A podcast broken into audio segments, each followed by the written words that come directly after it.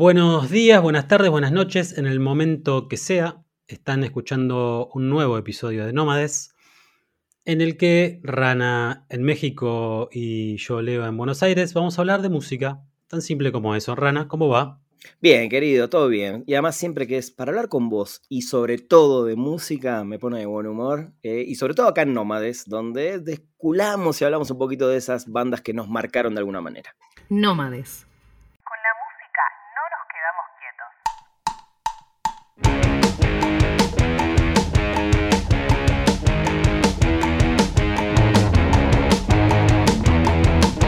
Ahí está. Hoy vamos a seguir con este formato que utilizamos en los dos primeros episodios, que es el de, entre comillas, el hermano mayor. Porque hay bandas que Rana conoce, hay bandas que yo conozco y que él no conoce y que yo no conozco. Entonces, ¿por qué no explicarle al otro por dónde empezar? Y hoy elegí una banda que a mí me gusta mucho, que es una banda que tiene siete discos de estudio, no son tantos como para perderse y no saber por dónde empezar, pero voy a elegir tres que me parece que son los, los fundamentales, como para que después vayan hacia los otros. Lo lindo de esta banda es que en casi todos sus, sus discos tienen hits, hits, algunos son hits y algunos son temas más o menos conocidos, pero que hacen que le entres por algún lado a, a cada uno de los discos. Esta banda es Queens of the Stone Age. ¿Escuchaste Queens of the Sí. Stone Age? Por supuesto, mira, y, pero me deja tranquilo que decís, me voy a ir con tres, que deben ser los tres que conozco, y hay uno que lo- obviamente lo conozco muy muy bien, eh, pero de entrada decir que es una banda rara. ¿Rara en qué sentido? De cambios de integrante, que nunca sabes quién forma parte, quién no, sé que hay uno que se mantiene siempre, ahora lo vas a contar un poquito mejor, pero son esas bandas que creo, y, y va a pasar un poco con algunas que vamos a hablar en los próximos episodios, nunca llegaron a consolidarse justamente por este tipo de problemas entre integrantes. Sí, sí y no. Pero bueno, Sí, no, vamos, vamos, sí, no. vamos a ir por, por eso, por ese comienzo. Se formaron en 1997 en Palm Desert, en California. Es una banda que nació luego de la disolución de Caius, la banda emblemática del, del estilo stoner rock. Este estilo es como una evolución, si querés, del sonido de eh, Black Sabbath. Una cosa medio rockera, metalera, algo de rock psicodélico. Sí. Y ese nombre que se le puso, Stoner Rock, eh, es una clara referencia al, al cannabis y al, al rock fumón, ¿no? Que tiene también, o que tuvo otras bandas eh, en su escena, como Fumanchu, eh, Mondo Generator. Me encanta y- más el, el nombre Fumanchu porque para el argentino significa mucho más que Fumanchu, ¿no? Claro, no, no, por eso, por eso, pero eh, ah, también estuvo una que se llama Mars- Masters of Reality, o sea, ahí tenés el juego de palabras con la clara referencia a Black Sabbath. Tal Esto cual. que vos decías también de los integrantes es cierto, nunca, nunca te queda muy claro quién es Queens of Stone Age, más allá de Josh Homme, su integrante principal y su cantante y su compositor.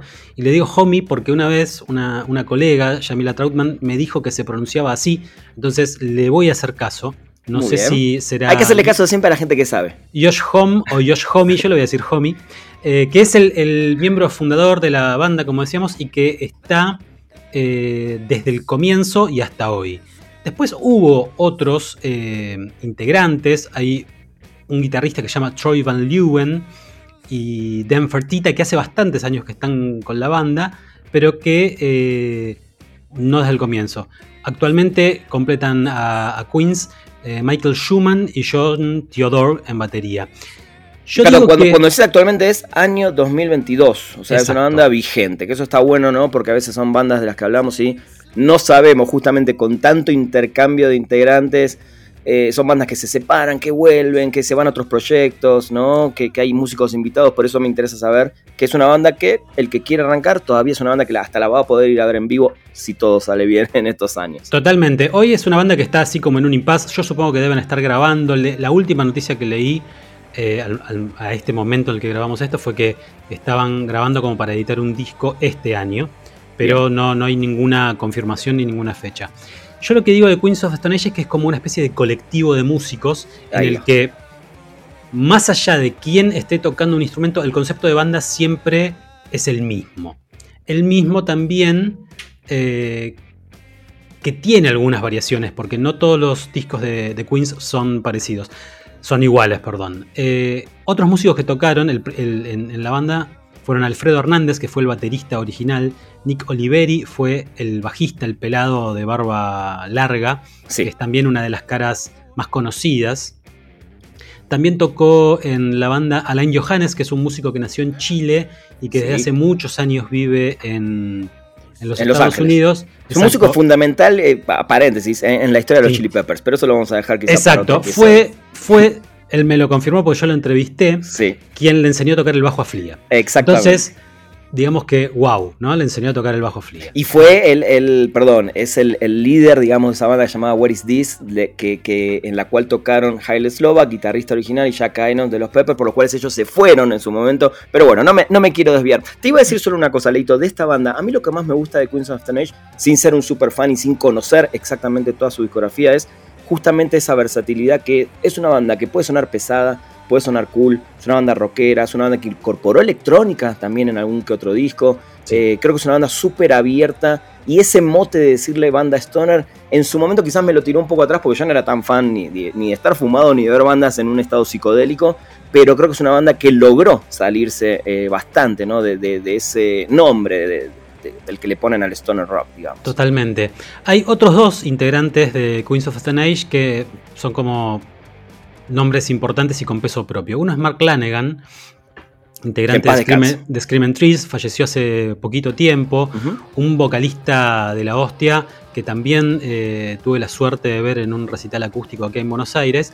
Y el otro integrante, podemos decir integrante o ex integrante, eso va a gusto de cada uno, que es Dave Grohl, que conoció a, Josh Homme en tiempos de Caius, habían compartido eh, giras o festivales cuando él ya estaba en Foo Fighters y pegaron onda. Y en un momento, cuando van a grabar un disco, el baterista Alfredo Hernández no estaba en muy buenas condiciones eh, físicas, de salud eh, y tóxicas, digamos. Entonces eh, aparece ahí Dave Grohl para salvar las papas y grabar el primer disco que voy a recomendar, que no es mi favorito de la banda, pero es el que con el que necesariamente hay que entrar en el mundo Queens of Stone Age, que es Songs for the Deaf. Eh, disco- Es el disco popular. Exacto, es el disco más conocido de la banda, editado en 2002. Es un disco largo, es el disco de la tapa roja con un tridente demoníaco, eh, que tiene la canción más conocida de la banda, que es No One Knows, que tuvo su videoclip, que tiene la otra canción eh, muy conocida de la banda, que es Go With The Flow, que tenía también un, un videoclip animado muy psicodélico.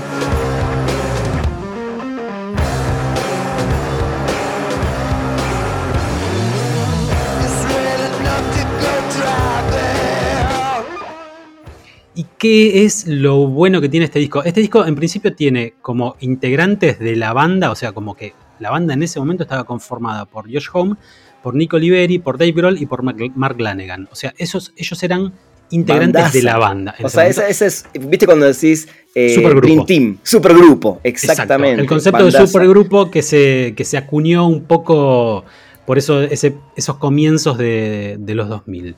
Sí, tal cual, junto con Audioslave, por ejemplo, ¿no? Por dar otro ejemplo. Pero Totalmente, bueno, ¿no? totalmente. Eh, a, a mí este disco me encanta, Leo. A mí es mi disco favorito. Sí, es mi disco favorito, quizás porque es con el que más le presté atención. Tiene el plus de Dave Grohl. Y yo siempre voy a decir que para mí esta es la mejor grabación como baterista de Dave Grohl.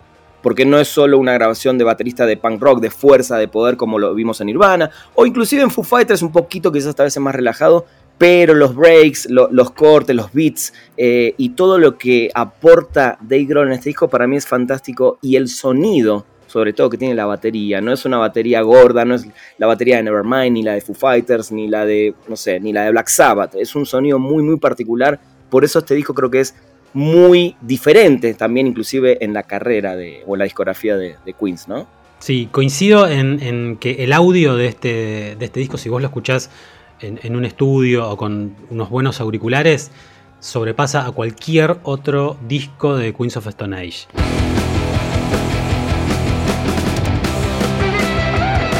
Todos suenan muy bien en general, salvo los, los dos primeros quizás. eh, salvo el primero, digo. Eh, pero es, es- es superior y tiene esto de, vos lo dijiste con terminología de baterista, ¿no? Los breaks y, y- y Sí. demás. Pero me parece que lo que podemos decir los que no somos bateristas es que no es un. no, no hay ritmos rectos en muchos casos. Es todo. eh, tiene, tiene como cortes y, y contratiempos marcados por la batería. eh, y te vas a dar cuenta que no se trata solamente de rasguear la, la guitarra, ¿no? Eh, digamos, Tal cual. todo, todo acompaña un mismo ritmo. A mí me gusta mucho este disco, está, está muy bien. La canción en la que quizás podés descubrir al, al Dave Grohl que la rompe es eh, Song for the Dead, Sí, la exacto. cuarta canción. Que arranca con Eh, esa tanana, tanana, Exacto, ¿no? exacto. Sí, sí, sí, y no, puedes creer cómo va metiendo la batería de a poco en esa canción. Lo, lo estamos diciendo ahora y nos dan ganas de escucharlo. Sí, sí, sí, sí, sí. Arranca el contratiempo, ¿no? Que acá en México, me acostumbré a decir contratiempo al hi-hat, mira, mira qué loco, ¿no? Eh, arranca el hi-hat y él va metiendo eso- esos cortecitos y esos arreglos que, que son. Que hasta ahí, yo, por ejemplo, por eso te digo, no había escuchado en Dave Grohl. Para mí siempre Dave Grohl fue eh, lo máximo porque yo nací, lo hablamos esto el, año pasado con Nevermind de Nirvana, pero acá lo escuché realmente como músico baterista, no solo como baterista, ¿no? Y, hay una anécdota muy divertida. eh, y, nada, tiene que ver también con Taylor Hawkins, ¿no? al, al cual también extrañamos muchísimo en estos días, que hay una entrevista donde eh, Taylor Hawkins medio se burla de Grohl o medio se enoja porque él decide de alguna manera irse un tiempo eh, a grabar y salir de gira con los, eh, con, los Queens of Stone Age y él como baterista medio celoso, medio como que no le gustaba nada que Dave Grohl esté tocando la batería y se vaya un tiempo de los Foo Fighters.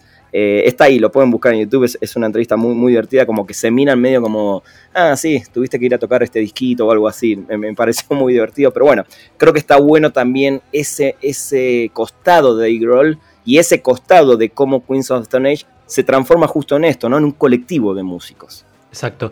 Este disco se da en un recreo que tuvo Foo Fighters en la grabación del disco One by One, que tuvo muchos problemas de, de grabación. No encontraban el audio, no encontraban las canciones, no terminaban de cerrarlas. Entonces la banda decide cortar con, con la grabación. La banda o Dave Grohl deciden cortar con esa grabación y se toma un recreo y va a grabar con Queens of the Stone Age, lo que de alguna manera todos terminan coincidiendo, incluso en la banda, más allá de los chistes que, que Sí. hayan hecho con, con Taylor Hawkins, es que le hizo bien tener ese aire y tener esta experiencia en otra banda. Tocaron es, algunos... es en fundamental, Leo, eh, vos lo sabes Sí, muy bien, ¿no? sí. Te, te cansás un poco de ciertas cosas y necesitas salir y grabar y tocar y vivir con otros músicos, ¿no? Hay que despejar la cabeza de alguna forma. Me Tal gustan mucho esas canciones que ya mencionamos y la primera, la que abre el disco, que se llama You Think Ain't Worth a Dollar, but I Feel Like a Millionaire, que todos eh, abrevian como Millionaire.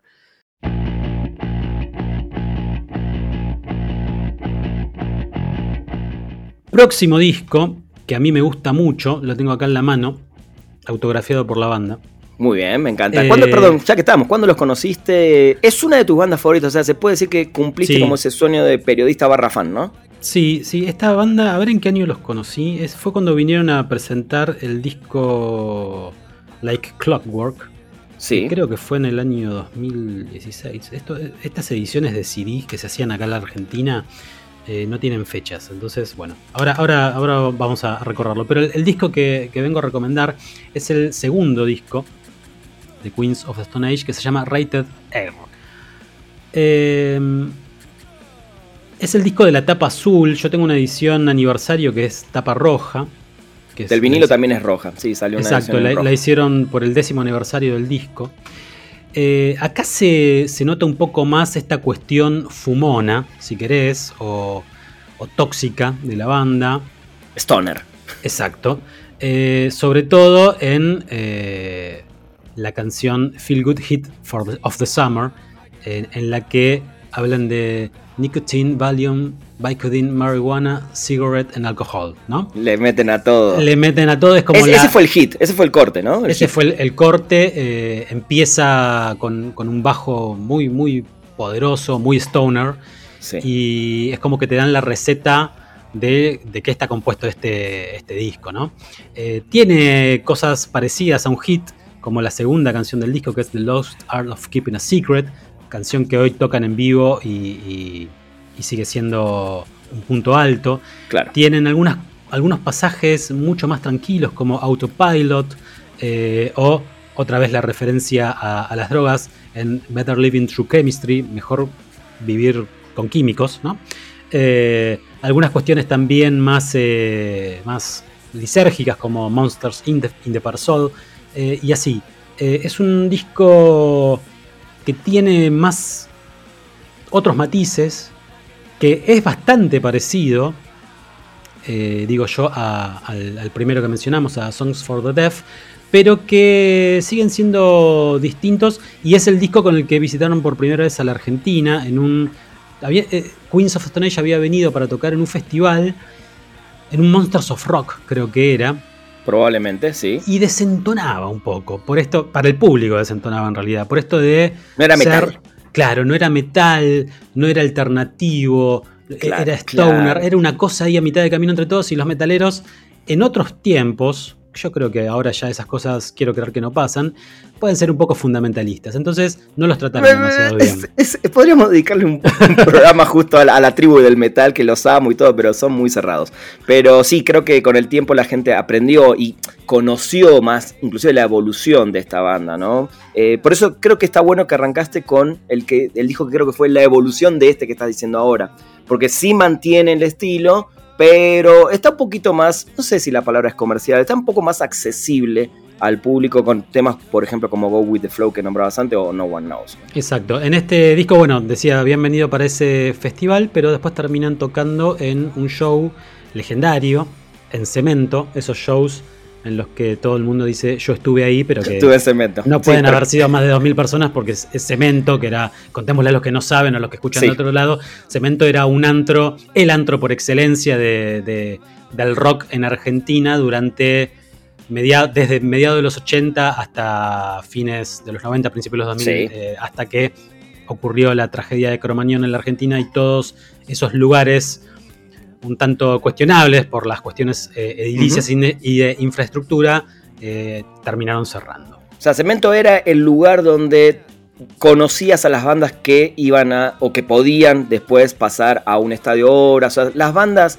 todas, todas crecieron o nacieron, digamos, de alguna manera en, cemento. Animal, Virus, Sumo en su momento, etcétera, ¿no? Fue, es como el primer lugar que si lo llenas, ah, esa es la, la próxima banda que la va a pegar en Argentina o que podría pegarla.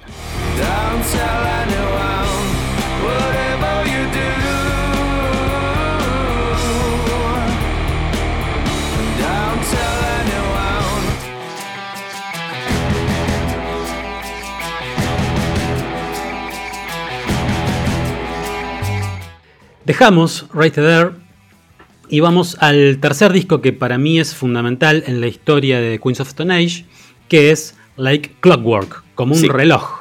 Es el, disco, el quinto disco de, la banda. En el medio. Em, hay un EP también, ¿no? Sí, hay, un EP. Tienen varios EP y tienen un disco en vivo que no van a ser considerados para, esta discografía. Porque yo lo digo simplemente. Está muy bien. Pero, pero, digamos, ellos en el medio graban Lullabies to Paralyze y Era Vulgaris, que son dos discos eh, que están muy buenos, pero que son de transición.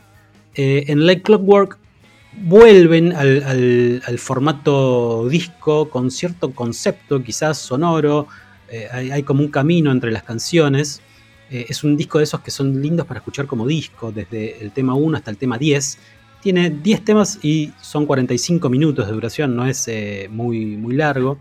Tiene mm, algunos invitados que están, que están muy buenos como Trent Reznor en la canción que se llama Calopsia, eh, donde mete algunas voces y mete eh, también algún sintetizador. Toca, canta también y participa Alex Turner de Arctic Monkeys. Supongo que por ahí vino, vino a, cuento de la producción que le había hecho eh, Josh Homme a, Arctic Monkeys en el disco Humbug. Muy bien. Y después tiene quizás el invitado más curioso de todos, que es Elton John. Muy bien, ahí, ahí es un poco volver a lo que te decía, es una banda que se abrió, no, no, no se quedó, no se quedó en, el stoner o en el metal pesado o en el rock pesado, sino que Eh, ahí nombraste tres invitados fundamentales, ¿no? Trent Reznor, que viene de, de un Nine Inch en esa época mucho más industrial, que de hecho creo que salen de gira juntas después las bandas en un momento. Eh, Elton John, o sea, ¿quién se hubiera imaginado que un tipo del pop, del rock setentoso eh, y tan ligado al pop pueda estar en un disco de una banda pesada? Eso eh, definitivamente para mí es grandioso, es una gran apertura de cabeza de, de Josh Homme sobre todo, ¿no?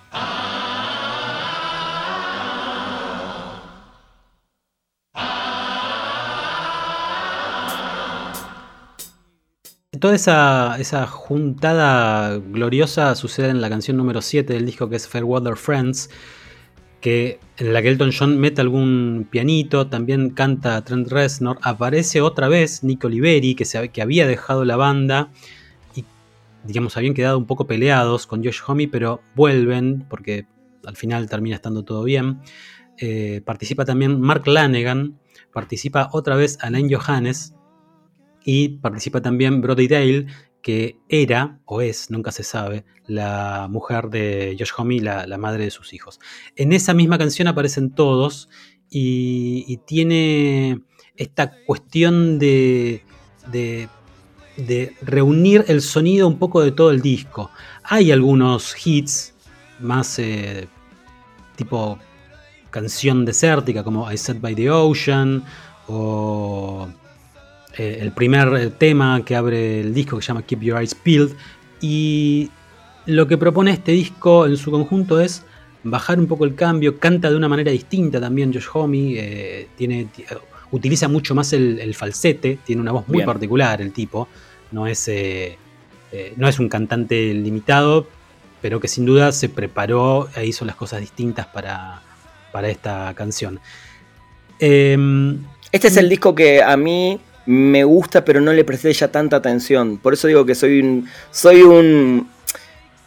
Una persona que le gusta esta banda, no soy un gran conocedor, obviamente a partir de este programa la idea es que de mi lado también hacer después la tarea, pero es el disco que cuando salió lo escuché, me pareció interesante y nunca más le di bola. Como que siempre me fui a, a los otros dos que nombraste, que creo que son dos discazos y me gustan, los tengo de hecho sí. eh, en vinilo, pero este es el disco para mí que, ok, fue como el último disco que en mi cabeza sonó de Queens of the Stone Age y después por eso digo que es una banda que está ahí, que tocan, que van, vienen, cambian integrantes, pero siento que nunca se llegó a consolidar, porque pasa con las bandas que pegan un gran disco a nivel comercial, como eh, Songs for the Deaf, y después no, la, no vuelven a tener ese hitazo, ¿no? Por eso digo que son esas bandas que hasta ahí, y después como que quedan como de culto, ¿no? O bandas que acompañan a otras en giras, etc. Sí, sí, eh, pasa un poco eso. También es cierto que... Eh, no todas las bandas pueden pegarla y no todas las bandas buscan pegarla a un, a un claro, nivel claro. masivo, ¿no? Cuando vinieron acá a la Argentina, eh, llenaron un Luna Park. Fue, me acuerdo, el, el, último recital que yo fui a ver antes de ser papá. O sea, fue como mi despedida de, otro tipo, de otro tipo de vida, claro. Eh, y la rompieron y, y explotó. Eh, en el, en el, medio están esos discos que vos decís, que, que vos mencionabas, Lula Peace to Paralyze. Tiene un par de hits como Little Sister y Everybody Knows That You're Insane. Y el último disco que editó la banda es Beelines de 2017. Que es eh, también sigue la línea de, del que mencionábamos recién de Like Clockwork. Porque es un poquito más tranquilo, también es un poquito más corto. Es como que la banda yo no, no, sé si es de esas bandas que editan todo lo que tienen, pero viste que hay, hay bandas que se guardan canciones para sí. futuros discos. Eh, en el caso de Queens of Stone Age es, es, raro porque hacen discos cortos en general desde hace algunos años y, y guardan otras canciones, en el caso de Josh Homme, para otros proyectos. Por ejemplo, esta banda que había formado con Dave Grohl también y con Alain Johannes que, y con John Paul Jones de Led sí, Zeppelin, que era eh, Them Crooked Vultures. Them Crooked Entonces, Vultures, que ese es un discazo el editor. A mí me encanta ese disco. Eh, me parece que es un poco irregular también, pero sí. me parece que es, un, es un, un, disco que en su momento fue como un acontecimiento también con este este tema de los supergrupos, ¿no? Tal cual, sí, imagínatelo, ¿no? Hay un Led Zeppelin, Dave Grohl, este, bueno, sí, sí, a mí se me hace un gran, gran disco y ese es otro de los discos que me gusta de Dave Grohl como baterista. Eh, a mí me gusta mucho Queens of Stone Age, pero sí, siento que debería prestarle como más atención a, sobre todo a los últimos, ¿no? Que, que para mí, en Like Clockwork, ahí como que, ok, ahí quedó la banda y sí, sé que siguen y sacan discos y todo, pero nunca más los sentí fuerte, ¿no? Nunca más los sentí nombrar en ese nivel, a ese nivel, pero es un poco lo que decís. Tiene que ver también con esto de que el rock, salvo bandas muy, muy puntuales, ya no son tan eh, nombradas a nivel masivo, ¿no? Ahí hay un trabajo más nuestro de los fans y de los periodistas especializados en seguir diciendo, acaba de salir un disco de Queens of Stone Age, prestenle atención, están girando, vayan a verlos, ¿no? Porque si vamos a esperar que una lista de Spotify o de cualquiera de estos eh, medios que están como de moda con el tema de música nos lo pongan en la cara, eso no va a pasar. Definitivamente lo que sucede con el rock es que ya no es, no digo que en general, pero a nivel industria musical ya no es un género de música joven, sino que es para los que tienen de 35 años y quizás estoy siendo generoso para arriba. Y eso juega en contra a la hora de, no sé, de convocar para un show. No sé si eh, vos seguís yendo a shows de la misma forma que ibas cuando tenías 20 años. No, ya de la, no de la misma forma, no de la misma forma, ¿no? No, no, no me voy ni siquiera ahí adelante a apretarme o a poguear, trato de disfrutarlo desde otro rincón, eso está clarísimo. Claro, pero, pero ni, siquiera en cantidad, yo al menos a tantos ah, shows no voy ni de casualidad, y eso quizás tiene cierta repercusión en la popularidad del rock. Aún así, eh, hace un par de semanas estuve en, el Quilmes Rock que se hizo acá en la Argentina y había era un festival de rock, aunque había otros géneros más modernos como el trap o más jóvenes y estaba todo junto y estaba a reventar. Entonces eh, dependerá también de uno, como vos decís, desde un podcast o desde recomendar lo que te gusta en una historia de Instagram o desde donde sea o desde ir a un recital eh, seguir manteniendo vivo el rock. Yo creo que en las recientes visitas de Metallica acá en la Argentina o de Kiss, el rock demostró que no murió. Claro que no, amigo. Claro que no. Y no creo que eso suceda tampoco. No. Pero la popularidad o el negocio va por otro lado. Totalmente. Eh, Leito, para ir terminando, ¿dónde pones en tu vida Queens of the Stone Age? Digamos, posición, qué tan importante, eh, qué, qué, es lo que más te marcó de esta banda en tu vida? Te encantan los rankings. ¿eh? Me encantan, los Rankings. Odio, eh, los rankings de la Rolling Stone, pero me gustan los que yo hago y le pregunto a la gente. Eh, yo te voy a responder casi siempre lo mismo. Está entre mis 10 bandas favoritas. Bien, bien.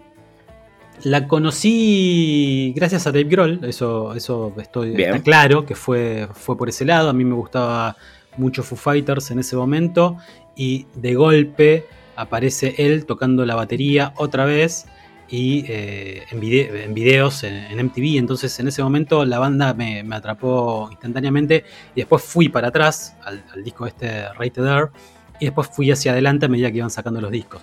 Cuando llegaron acá a la Argentina eh, los pude entrevistar. Primero entrevisté a Len Johannes cuando sucedió esto del disco de, de Crooked Vultures.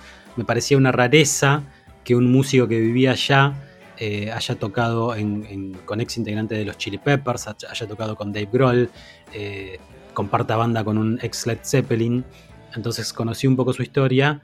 Eh, me acuerdo que me invitó al backstage, nos sacamos una foto, ahí me lo crucé a Josh Homme. Y después sí, en el hotel, ya en un plan más profesional, entrevisté a la banda. A, la banda, digamos, a la formación que tenían para el disco este, Like Clockwork. Eh, y me acuerdo que fue muy especial el encuentro porque cuando entro al salón, Josh Homme estaba escondido atrás de una puerta y yo entré a un salón que estaba vacío y él me asustó. O sea, tenía ganas de, de, las pelotas eh, de alguna forma eh, y, después estuvo bien. Pero tiene el tipo, bueno, uno nunca se sabe con qué se va a encontrar cuando hace una entrevista, ¿no? Y de golpe el tipo tiene una presencia bastante intimidante, mide como dos metros, un colorado gigante. Sí, vos no sabés vikingo, parece, un vikingo. Claro, si, te va a contestar con ganas, sin ganas, si te va a tratar bien o mal. Es algo que en general no debería importar, pero que importa a la hora de establecer un vínculo para una entrevista. Y el tipo estuvo muy, muy amable, fumaba, tiraba la colilla del cigarrillo en la botamanga de, de su jean. Eh, Dios. hacía ese tipo de Está bien, cosas. está- estaba cuidando el piso, muy bien. y, y lo apagaba eh, en su propia mano, ok. previa escupida en la palpa de su mano. O sea, ese tipo de, de actitudes que le dan cierto color a un encuentro. Totalmente. Detalles, detalles del, Detalles, del rockstar. detalles, totalmente. detalles. Así que bueno. me, encantó, me encantó este programa, me encantó. Vayan, vayan por Queens of the Stone Age, repasamos el orden si quieren, es muy cortito, son tres discos Dale. nada más. Nada más, son Songs for the Deaf, el, el próximo es Rated Air y el último que recomiendo muchísimo es Like Clockwork. Eso no significa que no puedan escuchar los otros, pero por estos tres pueden empezar. Tal cual, amigo. eh, nos vemos en un próximo episodio de Nómades, ¿no? Próximo episodio, nos vemos a la vuelta. Aguanta el rock.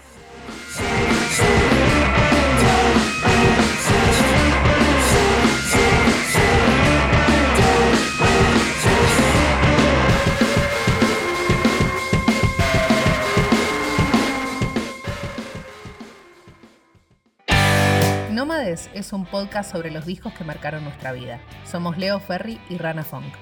La voz es de Julia Moyano. Seguinos en nuestras redes sociales, arroba ranafunk, arroba soy Leo. Agreganos a tus favoritos y nos escuchamos en un próximo episodio.